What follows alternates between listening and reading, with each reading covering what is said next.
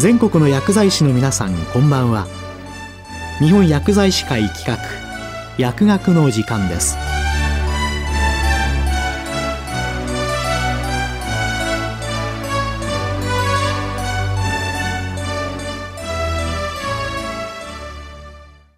今日は年頭書簡と題して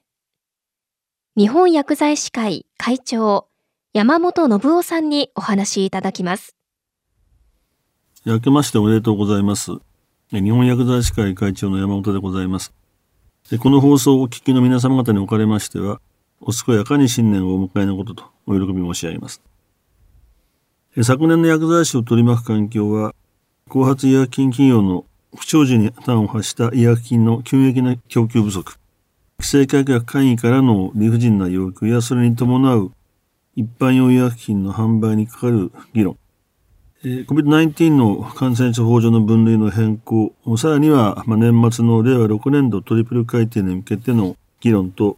大変せわしなく過ぎた一年であったように思います。また、視点を世界に向けてみれば、まあ、終わりの見えないウクライナ紛争、イスラエルでも第5次中東戦争と見まごう激しい戦闘が継続し、世界中を巻き込んだ落ち着きのない年でもありました。こうした様々なことを振り返りながら、新たな年の初めに今年1年を展望してみますと、我々の薬剤師を取り巻く環境はまず4月からスタートする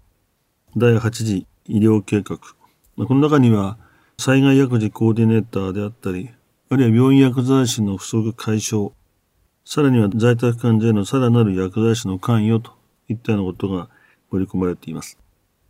で薬事コーディネーターにつきましては、これまで幾度かの震災、あるいは自然災害の折に、医療コーディネーターの方々のもとで、ま活動したわけでありますが、医薬品をしっかり扱う上ではどうしても医薬人に長けたコーディネーターがいるということで、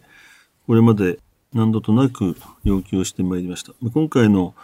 第8次医療計画の中ではしっかりと災害対策の中で災害薬事コーディネーターの位置づけが明確になりました。これは実際に都道府県で運用するには都道府県薬剤師会と行政当局、とりわけこれまでお付き合いのあった薬務の主管課ではと同時に医務主管課との連携が不可欠であります。また、病院薬剤師の不足解消については、えまあ、薬剤師がそもそも多いという議論と、それから少し不足しているという議論がありますが、あの、日薬の見方は、まあ、おおむね数は多い。ただ、偏在をしているという見解を取ってきました。まあ、そういう中で、病院薬剤師の方々になろうとする人が少ない。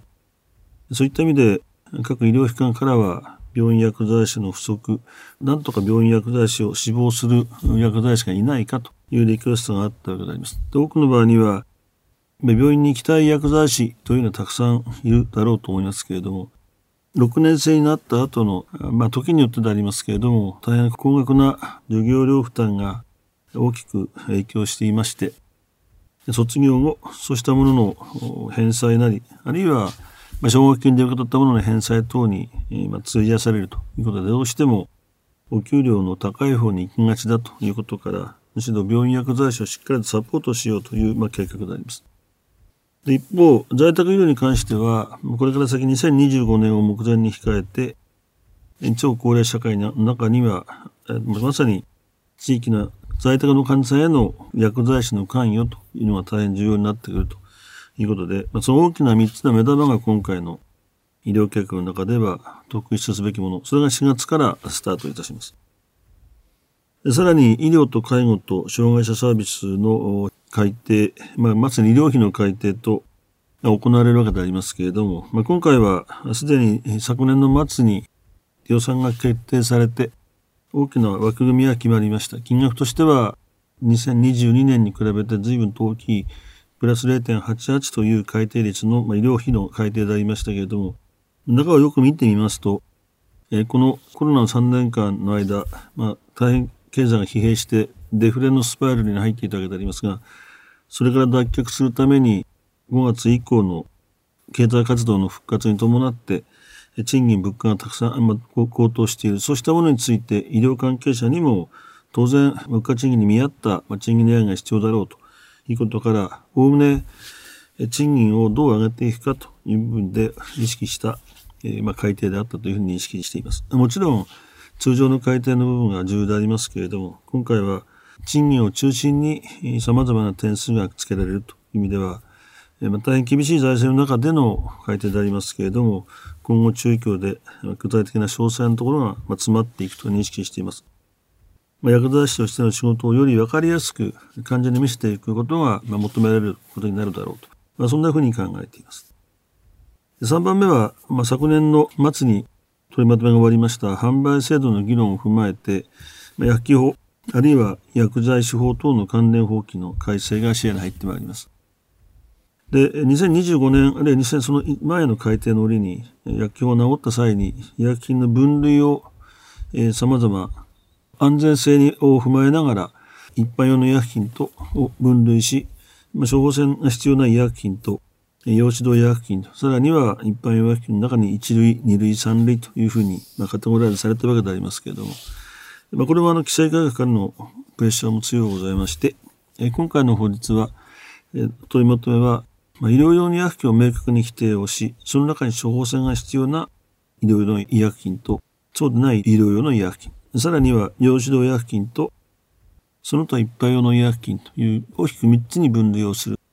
でその中でとりわけ大きな問題になっていますのは、乱用の恐れのある医薬品。え医薬品の乱用、誤用と言いましょうか。これまでは、え覚醒剤であったり、麻薬であったり、大麻といった規制薬物でありましたけれども、昨今、若い人たち、とりわけ若年層で OTC をオーバードーズをするという大変困った、まあ、乱用が起きている。ま、そうしたものの恐れのある医薬品については、きちんとオーバーザカウンターと同時に、カウンターの後ろに置いて相談をしながらきちんと売っていこうという、まあ、そうした趣旨があって、我々としては、あの、薬剤師の役割としては、それを、まあ、明確に判断できることが、重要でありますけれども、まあ、その前にさらにこれ以上、若年層に乱用が広がらないように、あるいはその影響が多く出ないように、しっかりと内容のそれのあるものについては、カウンターの後ろに置いて、患者さんとしっかりと相談をした上で、あるいはお話を聞いた上で、適切な販売をしていこうという大きな変更が出てまいりました。その一方で、これまで1、2、3類と3つの分類がありましたけれども、それをひとまとめにしたということは、まあ、これまでなぜ3つに分けたのかという大きな議論もあるわけでありますが、まずは患者へのアクセスを良くし、地域住民が安心して医薬品にアクセスできるような、そういう体制を組みながら、薬剤師がしっかり、あるいは登録販売所も含めて資格者、あるいは資質を持った者が医薬品を必要とする方々に対して、どのような相談に乗れるかということを意識しながらの販売制度に変わっていきますので、この先、え、まあ、医療と含めてセルフメディケーション、あるいはセルフケアの中での、まあ、薬剤師の役割が極めて大きくなるだろうと、まあ、そんなふうに考えています。で一方、医療 DX の推進と、その基本となるマイナ保険証の使用促進ということも、まあ、昨年来から大きな課題となっていました。で、あの、医療 DX は、まあ、国が大きなデジタル庁という新しい庁を作って、この国に、まあ、DX を推進しようと。DX 様々あるのでありましょうが、デジタルトランスフォーメーションということですから、デジタル技術を使い、それをデジタイゼーションからデジタリゼーションを経て、DX に進んでいく。まあ、その中では当然、様々なことが DX 化されるわけ、あるいは ICT を使ったり、テクノロジーを使うわけでありますから、使う側の理屈だけではなしに、もうそれを使うや、もちろん薬剤師もそうでありますが、その結果、患者さんにとって、あるいは地域の住民にとって、そのシステムが有用なものでなくてはならない、あるいは分かりやすいものではなくてはならないと思っています。まあ、そうした方向で、これからも DX が進むだろう。以下の方では、えー、カルテの標準化が進み、薬局の方では電子処方箋、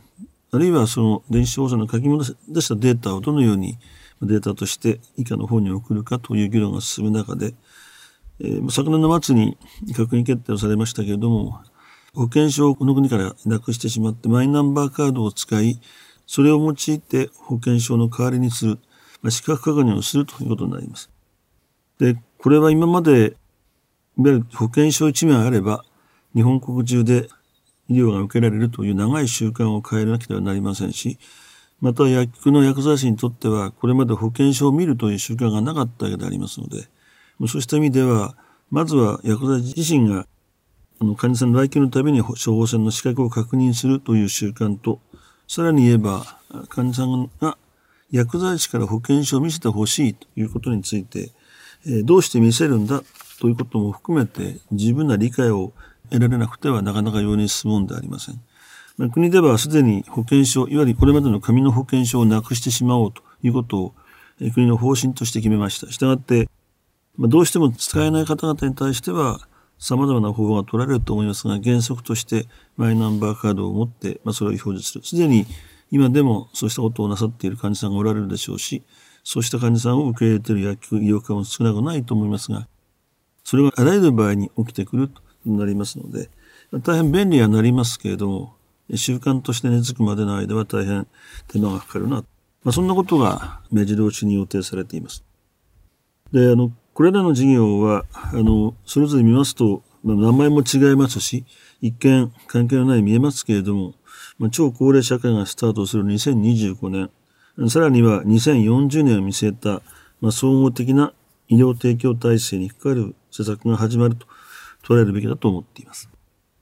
で世界に類を見ないスピードで、まあ、超高齢社会に向かっていく我が国と、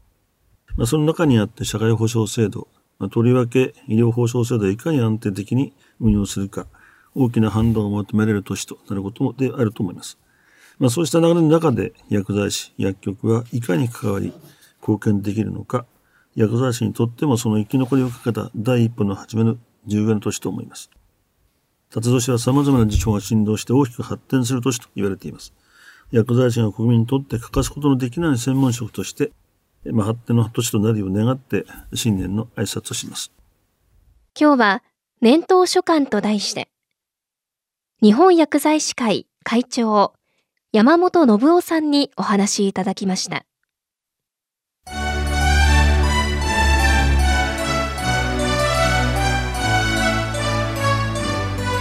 薬剤師会企画薬学の時間を終わります。